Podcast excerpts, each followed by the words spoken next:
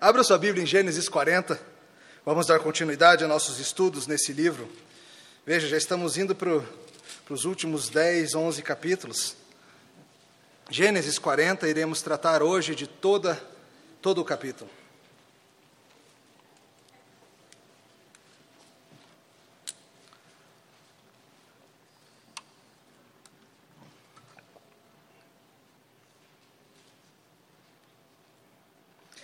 Gênesis 40, acompanhe com fé a leitura da palavra inspirada do Senhor. Vamos tratar de todo o capítulo. Isso se passa depois de José ter sido preso na, na cadeia, uma vez que foi acusado falsamente na casa de Potifar. Assim diz a palavra do Senhor. Passadas estas coisas, aconteceu que o mordomo do rei do Egito e o padeiro ofenderam o seu senhor, o rei do Egito. Indignou-se Faraó contra os seus dois oficiais, o copeiro-chefe e o padeiro-chefe e mandou detê-los na casa do comandante da guarda, no cárcere, onde José estava preso. O comandante da guarda pô-los a cargo de José para que o servisse, por algum tempo estiveram na prisão. E ambos sonharam, cada um o seu sonho na mesma noite, cada sonho com sua própria significação, o copeiro e o padeiro do rei do Egito, que se achavam encarcerados.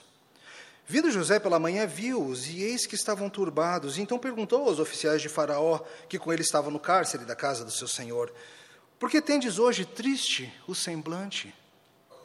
E eles responderam: Tivemos um sonho e não há quem o possa interpretar. Disse-lhe José: Porventura não pertencem a Deus as interpretações? Contai-me o sonho. Então o copeiro-chefe contou o seu sonho a José. Ele disse: Em meu sonho havia uma videira perante mim, e na videira três ramos. Ao brotar a vide havia flores, e os seus cachos produziam uvas maduras. O copo de Faraó estava na minha mão. Tomei as uvas e as exprimi no copo de Faraó e o dei na própria mão de Faraó. Então lhe disse José: Essa é a sua interpretação. Os três ramos são três dias. Dentro ainda de três dias, Faraó te reabilitará e te reintegrará no teu cargo.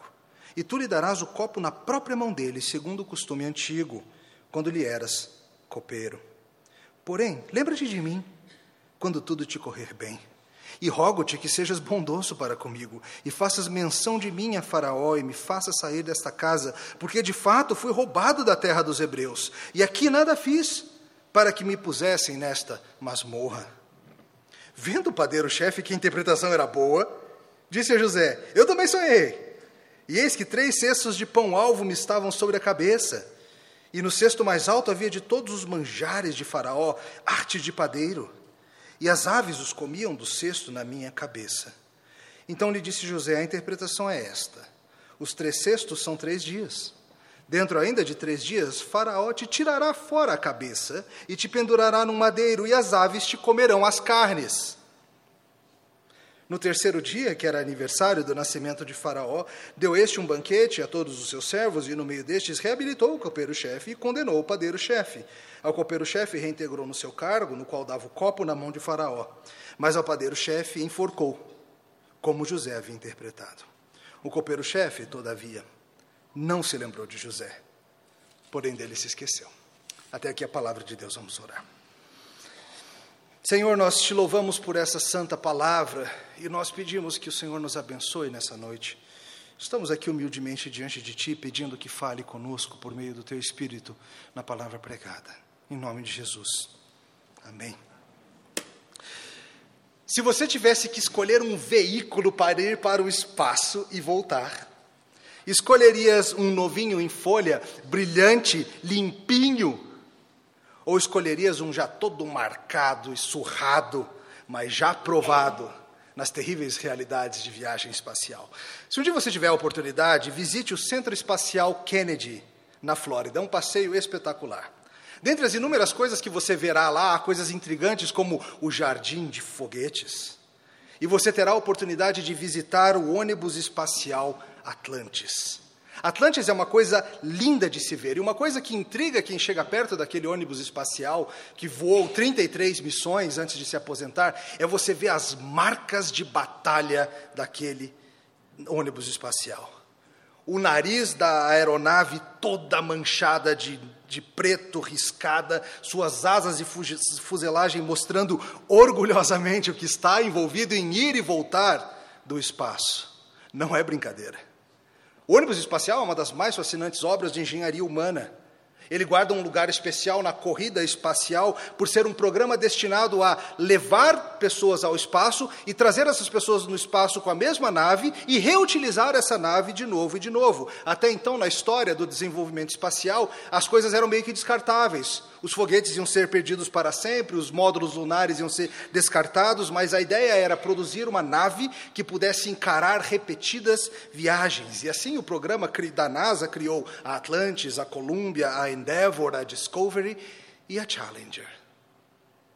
Talvez esse nome te traga algo à memória. Alguns de vocês se lembram da grande tragédia do ônibus espacial Challenger, em 1986.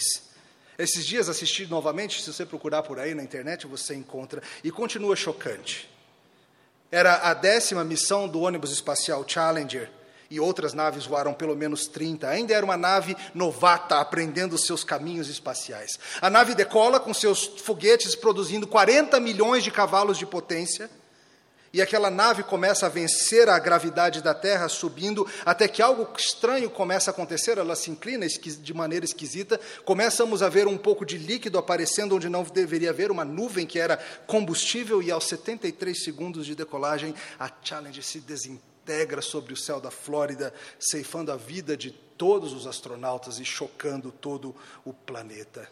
Um espetáculo de chamas e morte incendiando o céu e marcando com ferro incandescente a memória de quem viu. E eu te pergunto de novo: você preferiria voar, voar na Challenger, novinha, limpinha, quase zeradinha, com algumas missões já feitas? Ou você preferia voar na Atlantis, surrada, marcada, com seu nariz todo arrebentado por, 20, por 33 reentradas na atmosfera, com todo o atrito e calor gerados e vencidos? Acho que está claro que é melhor confiar no velho guerreiro cheio de cicatrizes do que novato empolgado. Não é apenas quando a gente fala de ônibus espaciais que isso é verdade. Como que grandeza vai se mostrar nesse mundo? Como que grandeza moral se mostrará? Como que homens serão talhados à justiça e retidão de Cristo? Sabe como que homens e mulheres se tornam grandes e importantes nesse mundo? Importante biblicamente falando por meio de missões inúmeras, queimaduras e surras, por meio de cicatrizes, é que os grandes são forjados. Deus está preparando um homem chamado José para alçar voos até então não atingidos, para ser instrumento de resgate para muitos. E Deus não vai colocar José na batalha, na maior das suas missões, enquanto primeiro ele não enchê-lo de marcas, de atrito, e cicatrizes de batalha. Ele precisa trabalhar, ele precisa moldar, ele precisa quebrar esse homem. Hoje nós veremos José numa dessas missões. Antes de alçar o seu grande voo no Egito, ele precisa ralar. Ele precisa adquirir marcas por causa do atrito, do pecado desse mundo. E é assim conosco também. Ao examinar a história de José, veremos como nossas vidas são marcadas por pequenas missões que parecem-nos muitas vezes insignificantes. Parece-nos, às vezes, que são coisas geradas por um esquecimento da parte de Deus, mas veremos que em tudo isso Deus está marcando a nossa pele, Deus está enegrecendo o nosso focinho e nisso tudo entenderemos melhor o que, que Deus faz conosco por meio de Jesus Cristo. Em resumo, hoje nós veremos que Deus nos coloca em situações difíceis nessa vida para que aprendamos a servir e para que possamos crescer. É só isso.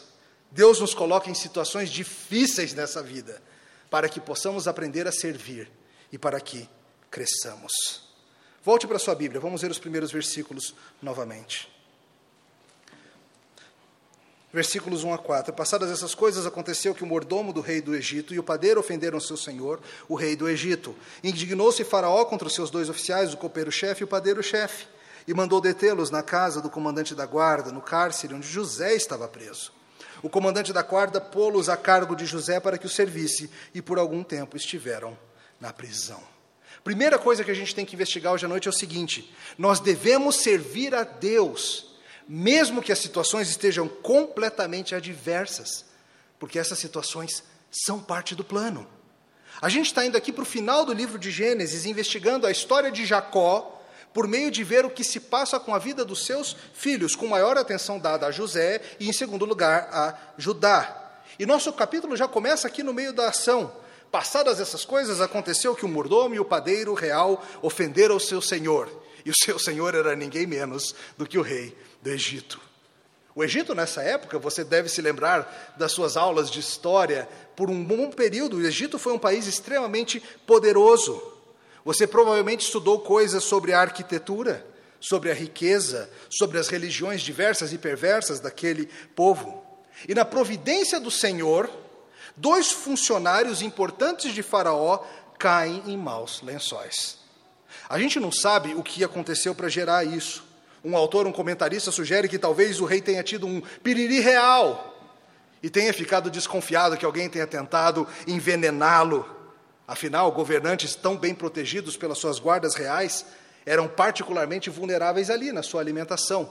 Uma das melhores formas de você chegar a um rei tão protegido é por meio de envenenamento.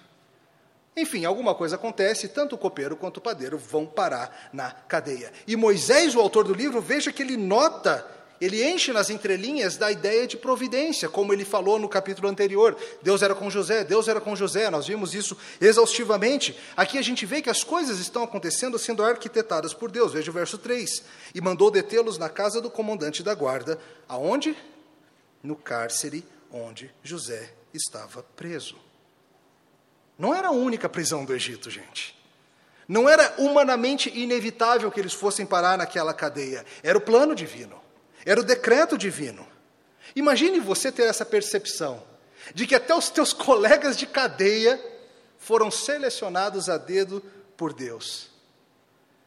O que, que eram esses dois? Padeiro-chefe. Mais do que aquele que assava pães, era aquele que era responsável por todo o alimento que chegava até a mesa de Faraó. Ele era quem cuidava do cardápio real. Cardápio real no Egito não é brincadeira, não, tá? Não é o seu self-service da esquina. É coisa fina, é coisa elaborada. Certamente alguém que conhecia sua função e era exímio nela. E o copeiro-chefe era o homem mais próximo no dia a dia, aquele que ficava perto do rei servindo o próprio vinho do rei. Cuidava dele e frequentemente estava na sua presença. Agora imagina a responsabilidade desses dois homens. De certa forma, eles tinham a vida do rei nas mãos. Um dos homens mais poderosos do mundo estava ali do lado deles. E eles tinham que ser gente de enorme confiança. Enorme confiança. E algo acontece, eles vão parar na cadeia. A gente não sabe ainda por quanto tempo vai ser, a gente sabe que eles estão presos. Talvez seja uma medida preventiva, enquanto algo é investigado. E lá estão os dois, certamente temendo por suas vidas. E a Bíblia nos mostra que José, como vimos no capítulo anterior, estava lá naquela cadeia e ele tinha a responsabilidade de cuidar dos prisioneiros. Pensa nisso. Olha a situação que você está metido. Você não só é prisioneiro no Egito, que não é tua terra, mas além de tudo você ainda recebe a incumbência de cuidar daqueles que talvez sejam os piores vilões aos olhos de todo o povo e do governo. Mas como que a gente chegou até aqui? Lembre-se que depois de José ser vendido ao escravo, escravo como Egito, ele foi parar na casa de um homem chamado Potifar. E na semana passada, o Charles explicou para a gente como que José, sendo fiel a Deus, acabou sendo preso, debaixo de uma terrível falsa acusação. A mulher de Potifar mentiu acerca dele quando ela não conseguiu o que ela queria. E José sofreu o que você já sofreu também: a agrura de ser maltratado por uma má, por uma inverdade, por uma falsa acusação, a agrura de ter o seu nome jogado na lama, apesar de você não ter feito nada. E nós vimos também no final da história como ele começou a prosperar pela mão de Deus, mesmo naquele contexto. Ele foi colocado para cuidar das funções do carcereiro. E o carcereiro viu que ele fazia tão bem que o carcereiro largou na mão dele e falou: José, agora é contigo, cara. Faz aí o trabalho na cadeia, pelo menos o tempo passa para você. O tempo foi passando e encontramos José nesse contexto. E veja novamente: José segue fielmente fazendo a função que foi colocada a ele. Gente, não é o sonho de nenhum jovem ser o auxiliar chefe do carcereiro do Egito. Preso. Não é o que ele sonhara fazer quando crescer. Não é o que ninguém sonhou fazer quando crescer. Ele está lá na cadeia, ele está preso, ele faz a função do carcereiro e quem ganha o salário é quem? O carcereiro. Ele sequer é pago por isso. Já se passaram cerca de 11 anos desde que ele foi vendido pelos seus irmãos. Ele tinha 17 anos quando aquilo aconteceu, ele terá 30 quando ele sobe a uma posição de honra na, no governo de Faraó, e esses 11 anos se passaram em alguma distribuição entre o trabalho na casa de Potifar e o tempo na cadeia, mas, embora a gente não saiba exatamente qual foi a proporção, a gente sabe que é muito tempo aparentemente desperdiçando a vida. E a pergunta é: por que, que se Deus tem tantos planos para José, Deus vai manter José na cadeia? Desperdiçando a vida e a juventude. Lá no começo da história, a gente viu sonhos maravilhosos que mostravam que Deus tinha planos para ele. Seus irmãos se inclinando perante ele, até mesmo seu pai se inclinando perante ele. Queridos, nós não sabemos os caminhos do Senhor mas nós devemos ser fiéis naquilo que Ele nos dá a fazer, ainda que as circunstâncias nos pareçam um tanto estranhas. José está sendo fiel ao chamado que ele tem naquele momento, naquela conjuntura. Seria fácil se irar contra Deus e largar tudo e resolver se tornar um egípcio de uma vez por todas. Ele foi arrastado para longe de casa, ele foi acusado, ele foi preso. A situação agora está relativamente estável, mas de maneira ruim, uma estabilidade ruim um funcionário fazendo funções do carcereiro. No capítulo 29, diversas vezes Moisés falou para a gente: Deus é com ele, o Senhor está com ele. José fora fiel lá na casa de Potifar, e ele segue fiel aqui na cadeia. Não é diferente. Por mais estranhas que sejam as nossas circunstâncias, Deus é conosco. Por mais anormais que pareçam as circunstâncias, por mais não espetaculares que pareçam ser as nossas vidas, Deus é conosco. Veja que a Bíblia nos diz: chegam esses novos prisioneiros e o que, que José faz? José segue fielmente fazendo a sua função. O que José não entende, com toda a percepção que nós que conhecemos a história entendemos, é o seguinte: o que Deus está fazendo com José é enchendo o nariz dele de cicatriz, é queimando a sua fuselagem com o atrito do calor da atmosfera desse mundo, enchendo a estante dele de experiência. A gente não sabe disso ainda. Mas esses anos de sofrimento na cadeia serão importantes para ele. Querido, não despreze os pequenos começos. A Bíblia fala isso muito claramente. Não despreze as horas acumuladas em simples questões ou funções que parecem não servir para nada, que parecem ser meramente perda de tempo. É que nem estudar matemática na escola. Às vezes eu escuto vocês reclamando por aí. Nunca usei trinômio quadrado perfeito na minha vida. Nunca escrevi a fórmula de Bhaskara depois de terminar o ensino médio. Verdade. Mas sabe o que você utilizou? Incontáveis vezes. Raciocínio lógico. Que era o que no fundo matemática estava te ensinando a fazer. Sabe o que você usou inúmeras vezes? A criativa solução de problemas, que era o que matemática estava te ensinando a fazer. O seu cérebro estava sendo treinado a pensar logicamente, a buscar saídas, a encontrar recursos e achar criativas soluções. É isso que é importante na matemática, aquelas horas fazendo quadrado perfeito. Veja bem, José não utilizou as suas habilidades de limpar cela, esvaziar penico e servir comida depois que ele se tornou o segundo no comando no Egito. Mas o que ele aprendeu aqui foi essencial. Ele aprendeu humildade, ele aprendeu fidelidade nas pequenas coisas, ele aprendeu a se relacionar com as pessoas, inclusive com as pessoas em situações difíceis, ele aprendeu a ouvir os pequenos do reino, ele aprendeu a depender do Senhor, habilidades que lhe serviram a sua vida toda. Talvez no seu emprego ou na sua escola você esteja nessa situação e parece que não tem nada acontecendo. E você olha e acho que não estou muito melhor do que José, não. Estou preso nesse emprego, estou preso nesse trabalho, nada acontece, estou estagnado, não avança, todo mundo avança, mas eu não saio do lugar. Calma. É claro que você deve lutar com os meios lícitos por tudo que você pode lutar para mudar, não há problema nisso, mas não se exaspere, como se a tua situação empregatícia ou de estudo ou familiar esteja, estivesse fora do controle de Deus. Se até os companheiros de cela de José foram colocados ali por Deus, que diremos dos teus companheiros de escola, dos teus colegas de escritório, até aqueles difíceis de lidar?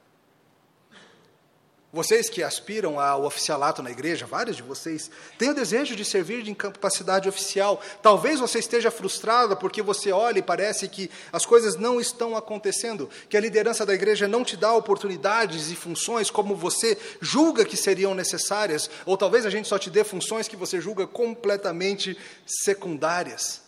Ah, o que, que ajudar no berçário vai me ter, ajudar a aprender a ser pastor? Não é muito diferente, tá? Digamos, ó, isso. Mesmo que você esteja sendo injustiçado, mesmo que pareça que a vida está te passando, não despreze os pequenos começos. Deus nos treina por meio dessas dificuldades. Deus nos faz ser os homens e mulheres que Ele deseja que sejamos, por meio de botar a gente para entrar e sair desse planeta na atmosfera, queimando o focinho e fortalecendo nossas asas. Por que, que Deus está permitindo que José passe por isso? Deus não ama José Deixa eu me perguntar: você ama seus filhos?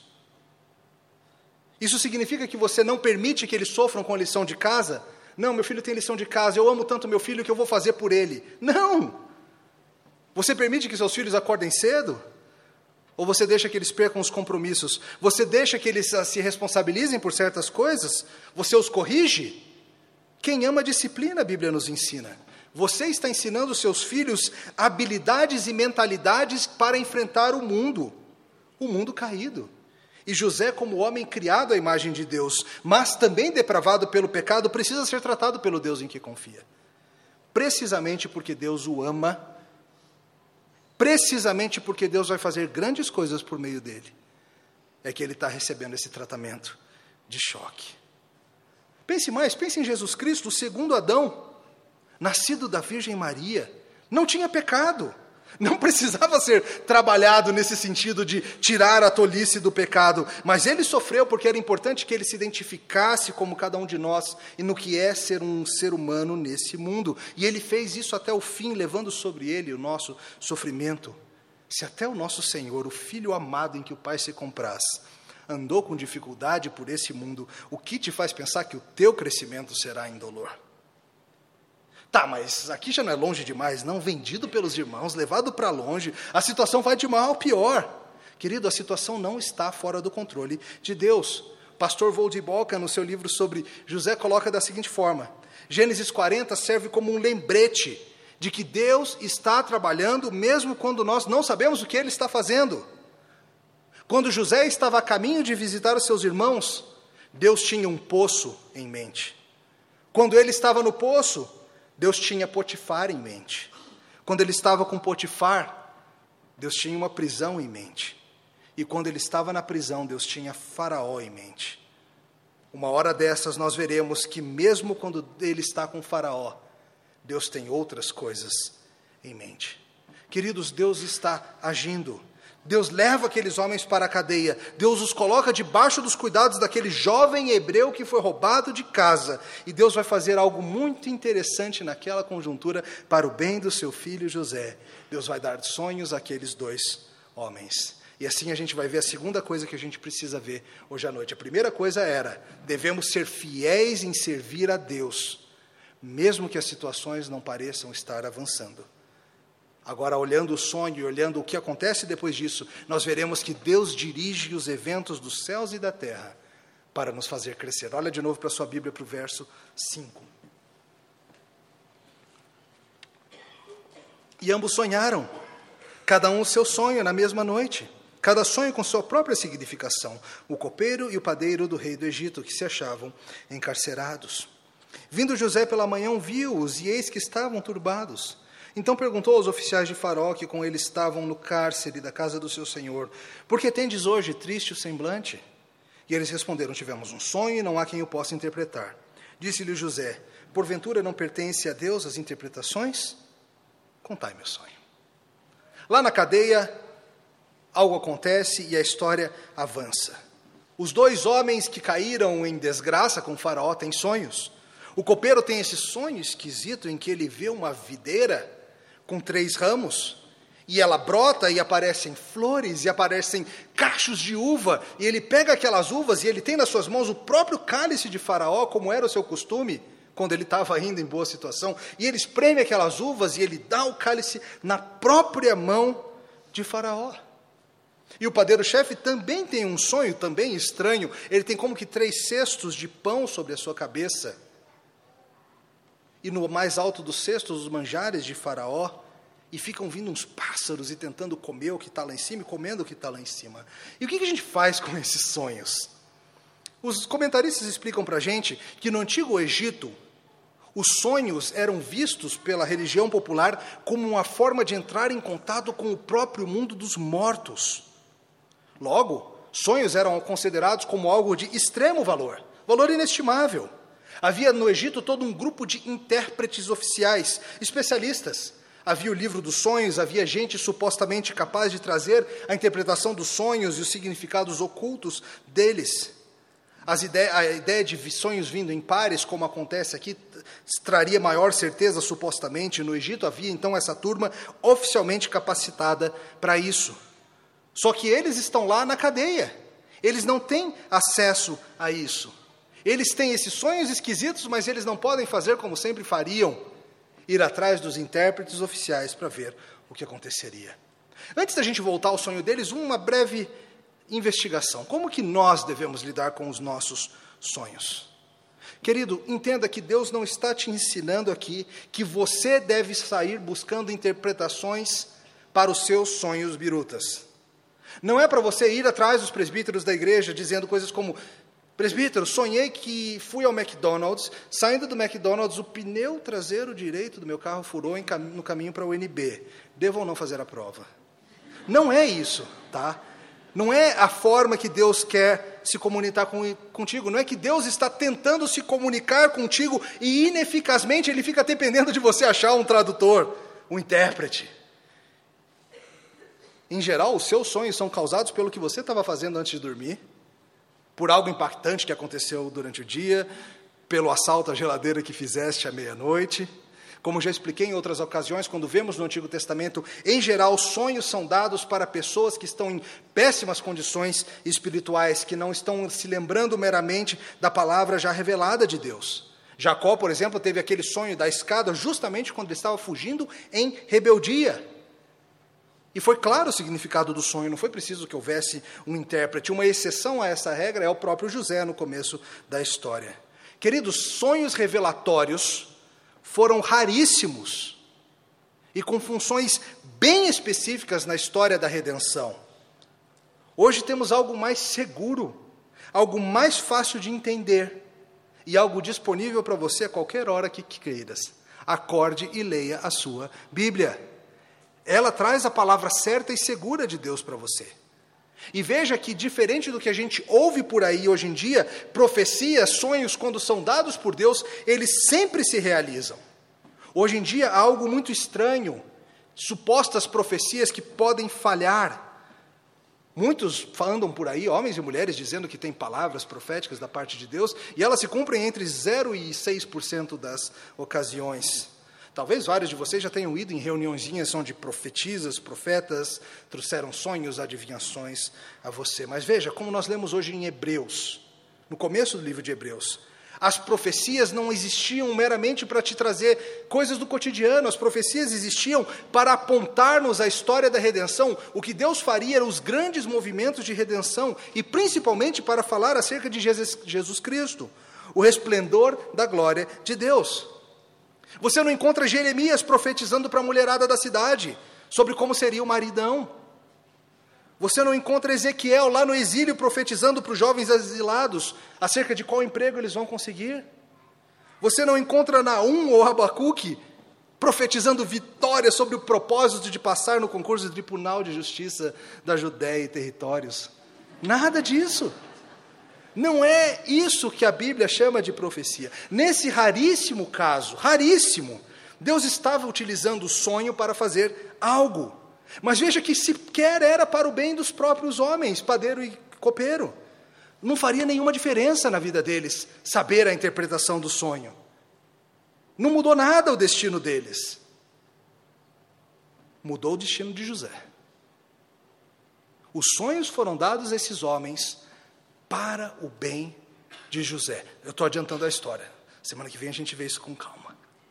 Veja, José chega certa manhã para cuidar deles e tem a sensibilidade de perceber que os dois estão atribulados. Lembra de quando José tinha 17 anos, ainda morando com seu pai? A falta de tato que ele tinha, a insensibilidade de contar o sonho de uma maneira até um tanto tola, trazendo a ira da família toda sobre ele. José, embora justo, era um homem um tanto insensível. Mas as cicatrizes causadas pelo atrito do calor desse mundo fizeram com que José se tornasse já um homem diferente. Ele chega e ele rapidamente percebe a tristeza do coração daqueles prisioneiros. E não é parte das tarefas dadas pelo carcereiro cuidar da tristeza dos prisioneiros. Mas é uma tarefa dada pelo Senhor. Se sensibilizar, se condoer, amar aqueles que estão em sofrimento. Por meio do seu próprio sofrimento, José está aprendendo compaixão. Como diz um outro comentarista, a preparação de José para a liderança está crescendo. Ele foi agraciado agora com uma sensibilidade capaz de perceber e simpatizar com os sofrimentos dos outros. Ele demonstrou que o seu primeiro reflexo era se voltar para Deus em sabedoria e direção, o que é essencial para uma liderança piedosa.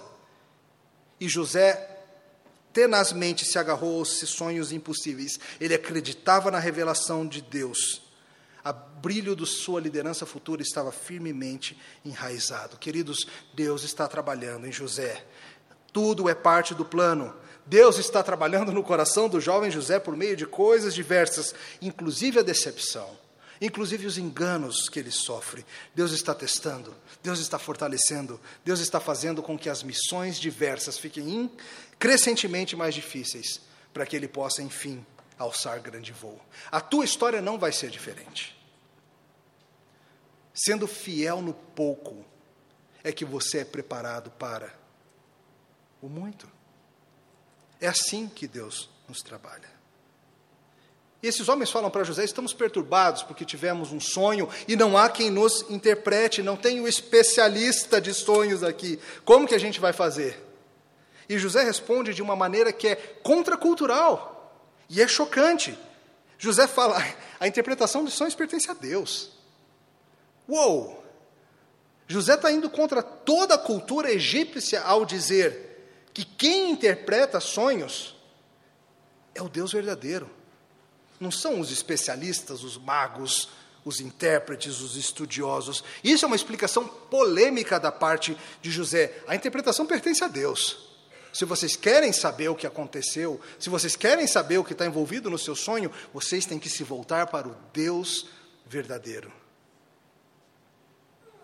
Vocês não estão perdendo nada em não estar perto dos magos. E Deus está aqui trabalhando. Isso mostra para a gente algo a respeito de José.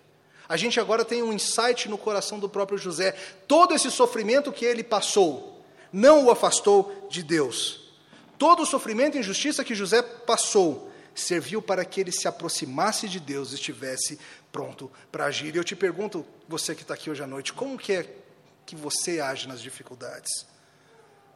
Quando as coisas ficam feias, quando o plano não sai conforme você desejava, quando a coisa não anda bem, você rapidamente se esquece de Deus e tenta você mesmo resolver tudo, ou você olha até mesmo a dificuldade dessa vida como parte do plano de Deus para fazer em você muito mais do que você imaginava e te transformar e te preparar para batalhas que você nem sabe que virão. É muito estranho, mas é verdade. Muitas vezes a dificuldade vem e o que o crente faz é se afastar de Deus. Vem a enfermidade, Vem o problema familiar, vem o desemprego, vem o conflito na igreja. O que, que o crente faz? A última coisa que ele deveria fazer, ele se afasta de Deus, ele fala: Quer saber, eu vou virar egípcio. Querido, a dificuldade é parte do plano para você crescer. Se você se afasta de Deus, você perde, de certa forma, a oportunidade de estar atento ao que Deus está fazendo, de enxergar mesmo na dificuldade, não é gostar da dificuldade mas é se alegrar mesmo nela, em saber que essa dificuldade está vendo para o teu crescimento, que você vai crescer de uma forma que você não cresceria se tudo tivesse tranquilo. José passou 11 anos morando no Egito, comendo como egípcio, vivendo como egípcio, falando como egípcio, sem contato com nenhum crente. Nenhum. Mas a fé de José continua viva. E Deus usa aquele homem para revelar aquela interpretação. E ele fala para o copeiro: os três ramos da videira significam três dias. Depois de três dias, Faraó vai te reabilitar e você vai voltar à sua posição de destaque. E José aproveita então para falar da sua própria situação. Ele fala: Lembra-te de mim quando você estiver na boa, de novo. Lembre-se de mim. Eu fui roubado da terra dos hebreus. Eu fui injustiçado para estar aqui. Por favor, não se esqueça de mim, que estou aqui numa situação que nem você. José interpreta o sonho do copeiro e pede isso. Não se esqueça de quem te aliviou o coração na hora difícil. Aí o padeiro fica todo animado, né? Oba, esse cara dá profecia boa, vou lá. Vou atrás dessa profecia boa, mas a profecia não é boa. José não está aqui fazendo com que coisas aconteçam. Alguns profetas acham, alguns supostos profetas, perdão, acham que profetizar significa declarar coisas e fazer com que elas aconteçam. Não é isso. Não há poder no profeta, ele é meramente a voz de Deus falando o que vai acontecer, e o profeta tem que falar fielmente. E José fala: é, é o seguinte, senhor padeiro, em três dias o faraó vai tirar a tua cabeça, vai te pendurar no madeiro, e as aves vão comer a tua carne. Será que ele sentiu vontade de não falar? Tipo, será que eu falo? Vou falar, né? É, algumas traduções tentam detalhar se, como que foi essa morte exatamente.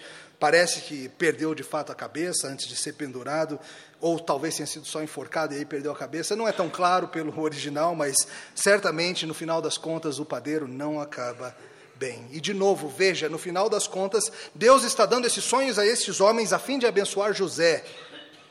A gente vai ver como isso acontece. Se eles não ficassem sabendo, as coisas aconteceriam do mesmo jeito. Um teria sido restaurado, o outro teria sido executado mas Deus orquestrou de uma maneira que isso vai servir para o bem do seu povo. Deus está fazendo tudo o que ele precisa fazer para nos preparar. E a história vai caminhando para o seu final e a gente vê o copeiro sendo restaurado. Chega o aniversário de Faraó, ele faz uma festa, ele resolve trazer de volta o seu velho copeiro. E a gente está lendo e pensa, legal, ele, assim que ele tiver uma oportunidade, ele vai falar para o Faraó daquele hebreu que foi roubado e injustiçado. Já aconteceu contigo também, né? Sou familiar. A pessoa resolve o problema e esquece de você que ajudou. Ou talvez você que tenha esquecido, né? Será que esqueceu para sempre? Será que José está condenado a ficar nesse cárcere injustamente? Imagine José e o conflito de emoções que deve ter vindo sobre o seu coração. Onze anos antes ele havia sonhado com aquela posição de destaque, um sonho dado pelo próprio Deus. Aí vem os, o padeiro e o copeiro e ele mostra que a sua fé está viva. E ele vê os sonhos do padeiro e do copeiro se realizarem, de forma que ele sabe que Deus continua com ele. Ou seja, aquilo que ele mesmo sonhou 10, 11 anos antes, ainda vai se passar, e talvez seja agora, mas não é agora. Terás também na tua vida momentos de desapontamento, de desânimo, de que parece que as coisas vão e as coisas não vão. Querido, o aparente atraso Pode ser parte, pode parecer desanimador, mas é parte do plano. Experimentei isso esses dias, voltando do exterior, louco de saudade da família, doido para chegar. Chegaria em São Paulo e teria meras duas horas para pegar o voo para Brasília, voltando desse congresso que eu fui e vim durante o voo fazendo os cálculos. Se eu levar tantos minutos para pegar a mala, tantos para pegar, passar da Polícia Federal, tantos na alfândega e correr, entregar a mala, passar, fim fazendo o cálculo para ver se na minha capacidade eu conseguiria pegar o avião para Brasília, que era o último voo para Brasília e não dormir mais uma noite fora. E fui chegando e tudo foi dando errado. Chegando em São Paulo, vem vindo no mapinha, ah, legal, 20 minutos para aterrissagem. E aí começa a dar volta em cima da cidade. Por alguma razão, levou 40 ao invés de 20, tudo bem. A gente chega, o avião para e. Por que não está abrindo a porta? Por que não está abrindo a porta? 20 minutos parado e tudo atrasando, tudo atrasando. Porque a gente parou longe, aí foi parar em outro lugar, a gente pega o ônibus, espera o ônibus. Legal, vou pegar a mala e correr. 40 minutos para a mala chegar. Joia, peguei a mala, vou correr. Agora é só passar na alfândega, todo mundo passando direto. Senhor, por favor, venha aqui para o exame. Eu, assim, eu não vou pegar esse avião, eu vou dormir longe de casa, já estava conformado, mas tudo isso que acabei pegando serviu para o Senhor me lembrar mais uma vez que eu, eu tenho meus planos, eu tenho minhas ideias, eu acho que eu sei como as coisas vão sair e eu tenho meu plano de ação. Mas que os triunfos do Senhor não dependem das circunstâncias, não dependem das minhas ações, depende dele fazer o que ele quer fazer conosco. E se tivesse perdido o avião, seria o plano do Senhor. José está desapontado, é claro, no final da história. Mas o desapontamento serve para apontar esse lápis chamado José, com o qual Deus ainda vai escrever muita história bonita. Querido, não tem para onde escapar. A fim de que sejas usado por Deus, vais ter marcas de queimadura, vai ter teu focinho marcado por as batalhas, vai crescer e vai doer, mas esse é o plano. E sabe de uma coisa? Se você entender essa verdade bíblica, você vai sofrer de maneira diferente. Você vai sofrer com esperança.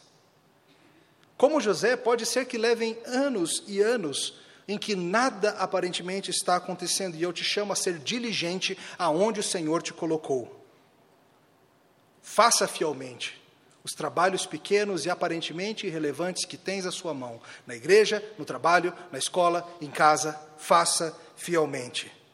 As marcas são para que você sirva melhor, para que enfrente melhor os atritos atmosféricos, para que sirva de bênção a muitos.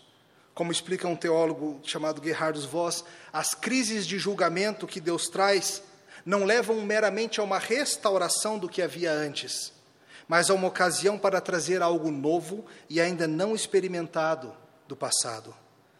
Deus não está por pouco salvando a sua obra de destruição, mas como o grande triunfante, ele faz com que até mesmo as forças do pecado e do mal sejam seus servos em cumprir um propósito mais alto e mais amplo. Você será mais por ter sofrido. Essa é a verdade que nós aprendemos na cruz do Calvário. Que se não fosse pela queda humana, se não fosse pela rebelião humana, se não fosse por tudo dar errado, nós não teríamos experimentado a glória da encarnação, da vida perfeita, da cruz do Calvário, da ressurreição gloriosa do nosso Senhor. E nós estamos vivendo em imitação a Ele, não para que sejamos salvos, mas porque já fomos. Jesus passou os seus anos vivendo mansamente. A ação acontece no finalzinho, mas Jesus, como José, passa muito tempo em que nada aparentemente acontece, sem fazer grandes ondas nesse mundo se preparando como ser humano, crescendo em tudo o que precisava, e começa o seu ministério, e aí você vai ver que ser roubado e vendido para o Egito não é nada em comparação com o que ele vai passar.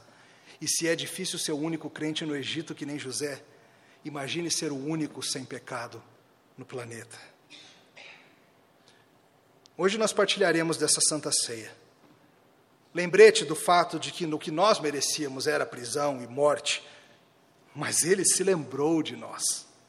Ele se lembrou de nós e agiu de maneira tal que nos teria sido impossível. Ele levou sobre si o desastre para que nós não precisássemos mais levá-lo. Ele sofreu a ira ardente de um milhão de sóis para que as nossas dificuldades fossem meras reentradas atmosféricas. E com pão e com o cálice celebraremos o que ele fez. Ele ofereceu o seu corpo como um pão que nenhum padeiro chefe ou do Egito, seria capaz de produzir. E ele nos ofereceu o seu sangue, dando-nos um cálice que nenhum copeiro-chefe desse mundo poderia preencher. Oremos. Te louvamos, Senhor, pela obra perfeita do nosso Redentor, que sofreu mansamente, que como ovelha muda foi levado diante dos seus tosqueadores que foi oprimido e aflito em nosso favor. Nós te louvamos, Senhor, porque as agruras que nós experimentamos são quase nada em comparação com a glória que há de ser revelada em nós, como afirma a tua palavra. E porque elas servem para nos relembrar do nosso Senhor e ajudar-nos a entender ainda mais a glória do que ele fez por nós.